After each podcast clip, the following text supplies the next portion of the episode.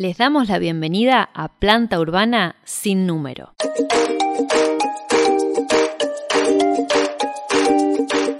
Un podcast realizado desde San Mayol, Partido de Tres Arroyos, Provincia de Buenos Aires, República Argentina. Mi nombre es Carolina Boicoechea y junto a Homero, Catalina y Javier Campo les acercamos esta propuesta de comunicación de San Mayol para el mundo. En el episodio de hoy, La iglesia de un pueblo. Bienvenidos y bienvenidas al episodio número 11 de Planta Urbana sin número. Comenzamos agradeciendo a todos quienes nos oyen a través de las plataformas de podcast, de YouTube, a quienes nos siguen en las redes sociales, Instagram y Facebook. Realmente para nosotros es muy importante el apoyo eh, de todos ustedes a través de los me gusta, de los comentarios, de los mensajes que nos hacen llegar en privado también. Así que muchísimas gracias siempre por escucharnos y por alentarnos a continuar, como por ejemplo en el día de hoy que estamos preparando el episodio número 11 en el que vamos a hablar de la iglesia de San Mayol, algunas noticias de actualidad y en la segunda parte acerca de las visitas que hemos recibido en el último tiempo acá en el pueblo. Si decimos San Mayol, automáticamente se nos representa la imagen de su iglesia. Esta iglesia que es el símbolo del pueblo para quienes habitamos en la localidad y también para los de afuera, para quienes eh, conocen el, eh, el, pueblo por haber venido o por haberlo escuchado en algún, en algún lugar, siempre la asociación directa es la iglesia.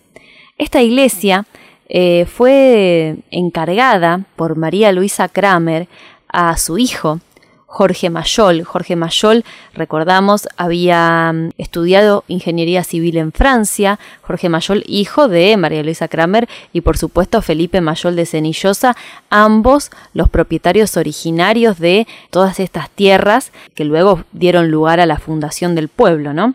Lo cierto es que entonces el ingeniero civil Jorge Mayol se encargó de la realización de los planos y de la dirección de la construcción que terminó en el año 1933.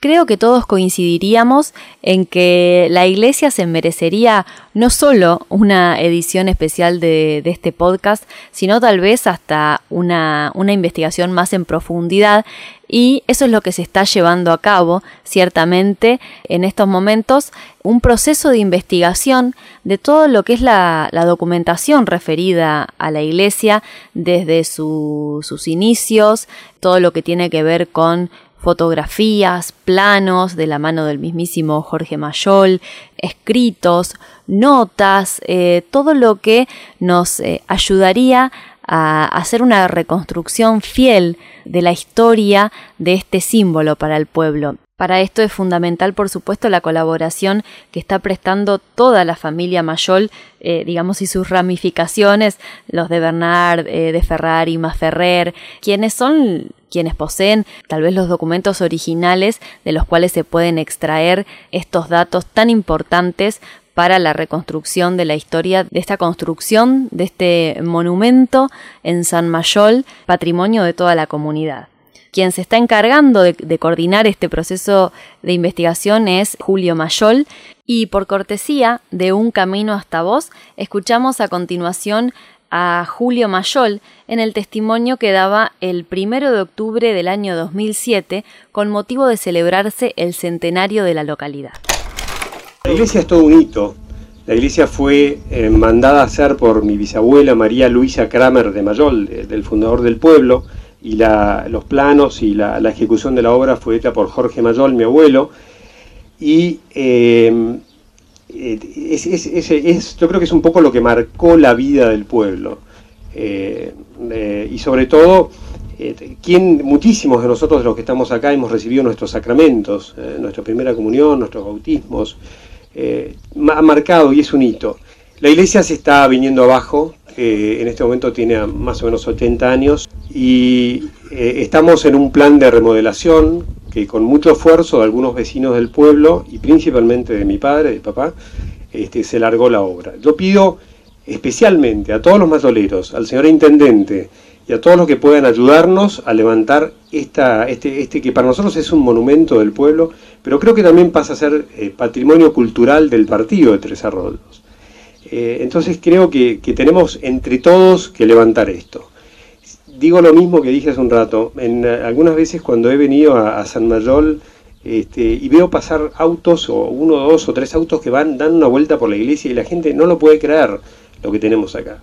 Creo que es un patrimonio que es un deber nuestro eh, cuidarlo. Y en aquel año se encaró una de las tareas de, de, mantenimiento más importante, podríamos decir, sobre el edificio, poniendo en evidencia el valor patrimonial que esta construcción tiene para la comunidad mayolera. Felipe Mayol y María Angélica García Conde dejaron sus testimonios en aquel acto del centenario de San Mayol. Yo estoy acá desde el año 50. Hace 57 años que estoy acá. Ajá, y bueno, un capítulo aparte, usted y su señora siempre firmes aquí en el pueblo, ah, ¿no? ya, Este... Cuando nos casamos vinimos acá eh, hace 55 años. ¿Y la iglesia cómo va? La iglesia, estamos en construcción eh, de la torre, la eh, construcción, reconstrucción la torre, porque eh, se estaba cayendo directamente, se habían podrido todas las escaleras y todo, así que bueno, y ahora estamos poniendo andamios para bajar la torre y armarla la, nueva abajo y con una grúa gigante este, ponerla de nuevo. ¿Qué costo tiene todo este trabajo? No sabemos. No saben todavía. Hasta ahora lo voy este, eh, solventando usted. Sí, yo tengo el campo arrendado, por supuesto, y, con nuevos arrendamientos y eso cuánto, este, bueno, es, poco y, es mucho porque ha subido mucho el arrendamiento. Entonces, este, puedo... Eh, ¿Puede dar una mano? Sí, puedo dar una mano tranquilamente. Bueno, María Angélica, usted seguramente un cariño muy especial para con la iglesia, ¿no? Como siempre. Sí, siempre fui, desde que, desde que me casé, que empecé a venir acá, porque antes no lo conocía el pueblo, vine a casarme sin conocerlos. Eh, empecé a enseñar catecismo a los chiquitos, así que ya han pasado muchas, muchos chicos, muchas etapas. Y ahora hay muy poquitos. Este año no tengo alumnos. Porque hay tan poquitos en la, escuela que no, no hay para catecismo. Vamos a ver el año que viene. La inauguración del CEIM, la reconstrucción de la iglesia, estamos renovados, estamos con ganas, ¿no? Sí, así que sí, por suerte, gracias a Dios, noto que hay un poco de vida acá en este pueblo todavía, ¿no? porque a veces estamos tan solitos que no queda nadie. Muchas casas se han cerrado, pero se están volviendo a abrir, gracias a Dios. Y como escuchamos en los testimonios, la familia Mayol ha estado siempre vinculada con la vida espiritual y religiosa de la comunidad, no solo en el mantenimiento del edificio, sino también en la catequesis y en la preparación de los sacramentos. Yendo a los inicios de la iglesia, por supuesto, que ha sido eh, primordial el impulso inicial que la familia Mayol dio para la construcción de la misma, y es interesante conocer cómo fue que el templo quedó consagrado al Sagrado Corazón de Jesús, y esto se dio en un viaje de la familia eh, eh, por Francia, en el que buscando imágenes para la iglesia pudieron conseguir una imagen justamente tallada en madera del Sagrado Corazón de Jesús y deciden consagrar la nueva iglesia con esta advocación y esta imagen es la que actualmente preside el altar. El padre Roberto Buclé nos cuenta de qué se trata la advocación del Sagrado Corazón de Jesús.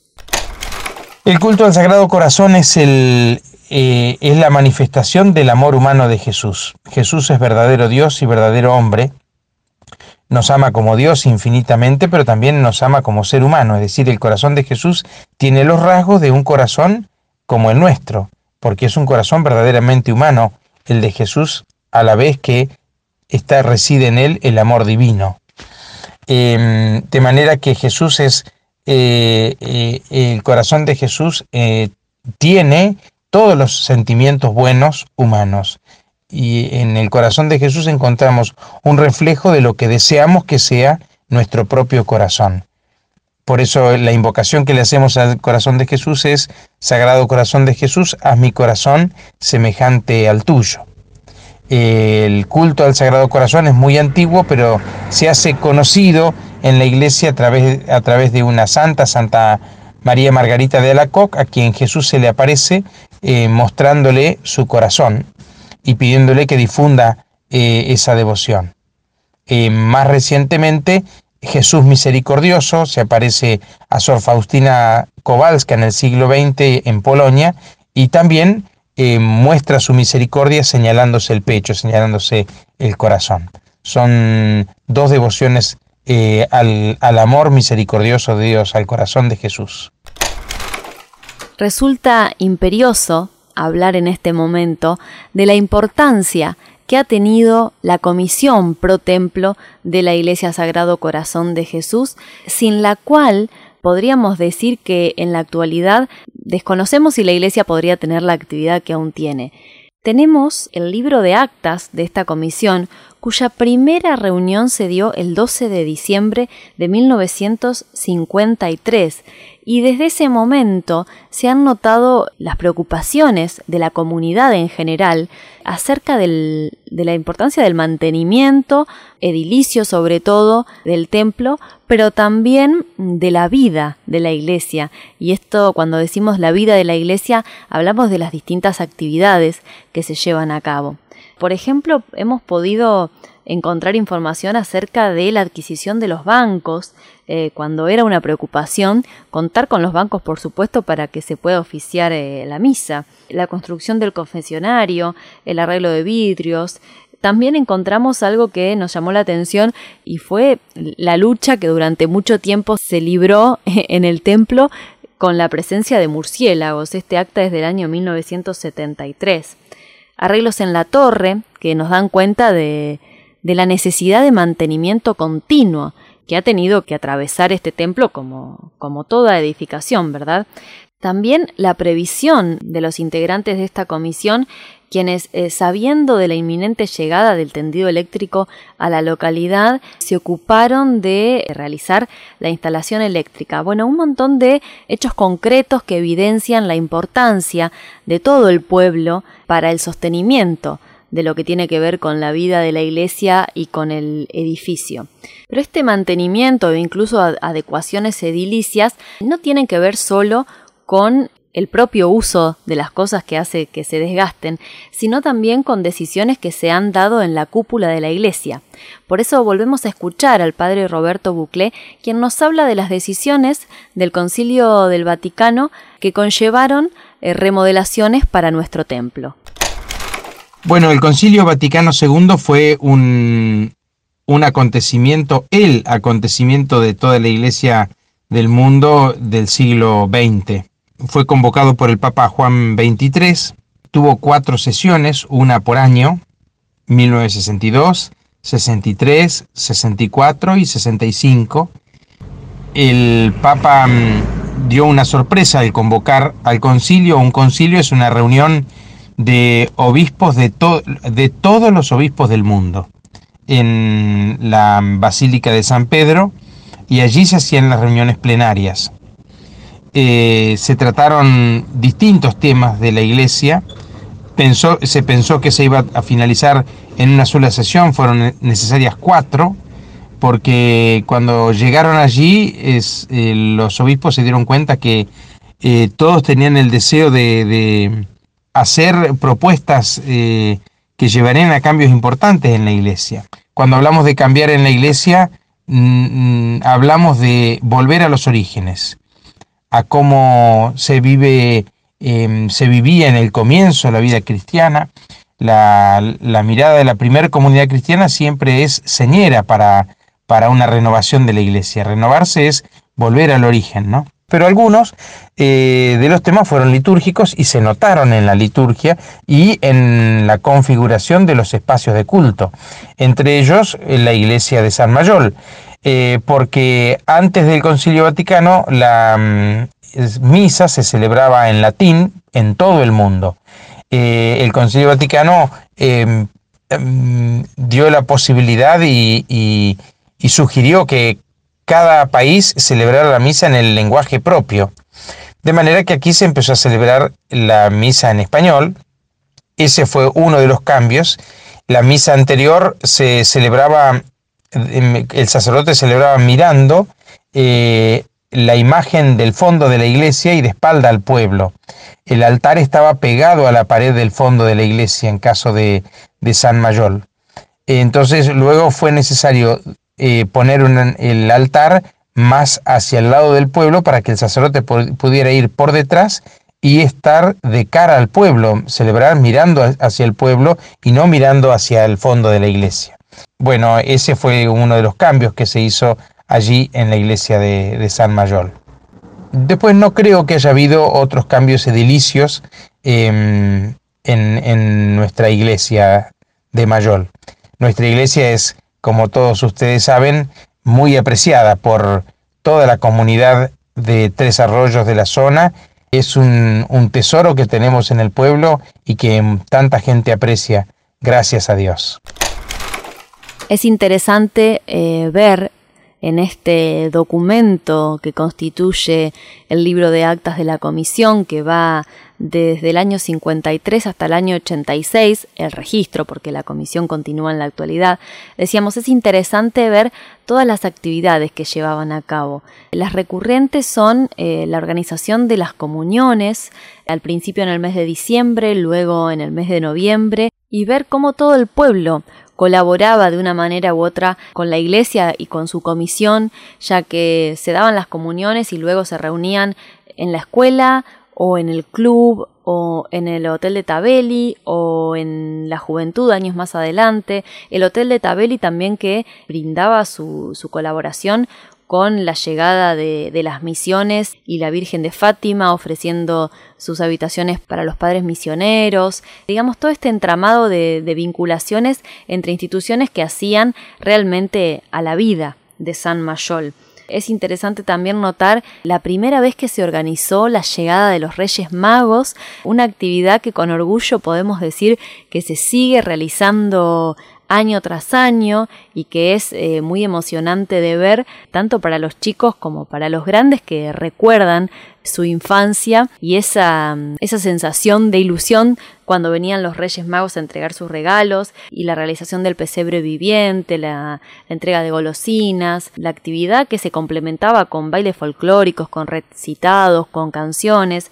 Digamos que la iglesia se ha ocupado sí de no ser una institución estática eh, dentro del pueblo, sino que ha convivido con toda la comunidad en lo que es la vida social del pueblo.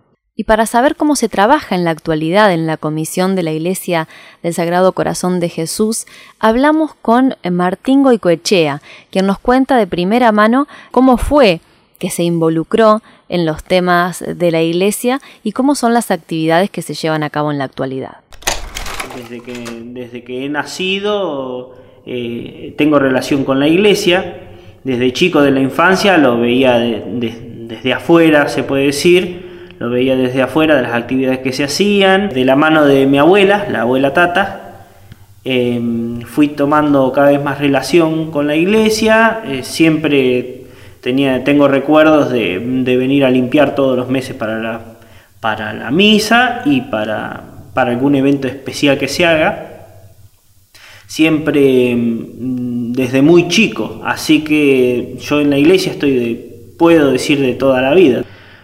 Y bueno, la comisión se dedica más que nada al mantenimiento, porque eh, somos los, únicos encargados, acá la comisión es eh, como el encargado que lleva el, el, eje de todo, de todo el mantenimiento edilicio. Es un edificio bastante antiguo que, tiene sus deterioros y bueno, hay que irlos realizando como mantenimientos de vidrio, mantenimiento y cambios de vidrios, eh, el techo que es algo que está desde, creo yo que el problema de que tengo uso de razón hay problemas con el techo, ya que es de tejas. Después mantenimiento, bueno, se, ha hecho, se han hecho muchas cosas, como por ejemplo instalación de luz nueva, que ya venía muy deteriorada.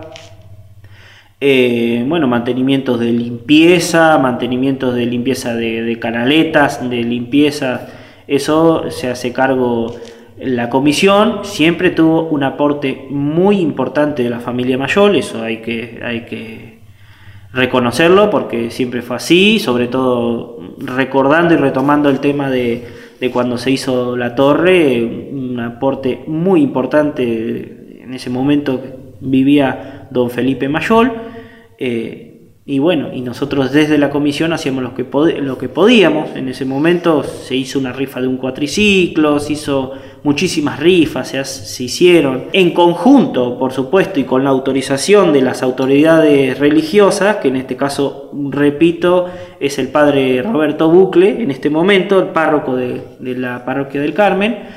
Em, somos los que tomamos las iniciativas para realizar eh, Vía Crucis, que se hace todos los años, eh, la fiesta patronal, la fiesta de Reyes, siempre se hizo el 6 de enero el festejo de Reyes. Las misas se, realizan una vez al mes, eso fue toda la vida así y sigue siéndolo así por el momento, eh, una vez al mes, los primeros sábados de mes. Se celebran también, según la circunstancia, misas se podría decir, extraordinarias según las fechas o según algún acontecimiento importante. Eh, se sabe celebrar, eh, si no coincide con el primer sábado de mes, para el Día de la Virgen, para la misa de Navidad, misa para el Santo Patrono. Y bueno, algunas que van surgiendo durante el año y según las celebraciones, también se ha celebrado para eh, se, ha celebrado la misa para el aniversario del pueblo en conjunto con alguna actividad que hace el club o alguna otra institución del pueblo. también la iglesia intenta, eh, desde la iglesia intentamos estar presentes también en fiestas, eh, fiestas relacionadas culturales con, otra relación, pero la, iglesia siempre intenta estar presente. también en otros lugares, en otra, otra forma de estar presente es, bueno, en procesión con, nuestra Virgen, en las, eh, en las destrezas que se saben hacer, en el pueblo, en, procesiones, o sí, en procesiones para, para, el Día de la Virgen, que se hace en conjunto con, el Club Primero de Octubre, eh, se hace una procesión con la Virgen y una fiesta que se denomina Raíces Hermanas en conjunto Club Primero de Octubre con el Club Español de Tres Arroyos. en la sección de noticias de actualidad vamos a mencionar que el día 24 de agosto se cumplió un nuevo aniversario del Plan de Desarrollo Turístico y Recreativo de San Mayol que se creó originalmente en un horizonte temporal de cinco años, 2013-2018. En el año 2018 se hizo una evaluación de los avances hasta el momento y se reformuló por cinco años más. Y en el marco de este plan que genera, impulsa y acompaña las diversas iniciativas que contribuyen con el desarrollo turístico y recreativo del pueblo, ha circulado una noticia en el Servicio de Noticias del Pueblo en el que se convoca a los distintos prestadores de servicios e instituciones vinculadas a diferentes actividades turísticas a conformar una mesa turística para compartir experiencias y para delinear eh, acciones a seguir, siempre en pos del desarrollo turístico de la comunidad. En San Mayol recibimos numerosa cantidad de visitas por año y lo que más nos gusta es cuando se genera un vínculo a raíz de estas visitas. Tal es el caso de la docente Paola Elicalde, que eh, solía venir con, sus estudiantes a realizar eh, visitas y a conocer el pueblo. Y mm, en la actualidad junto a un grupo de docentes han creado la compañía Al Sol como la cigarra, una compañía de narradoras que llevando propuestas a distintas instituciones y distintos pueblos del distrito hicieron llegar su interés para participar en algún evento realizado en San Mayol.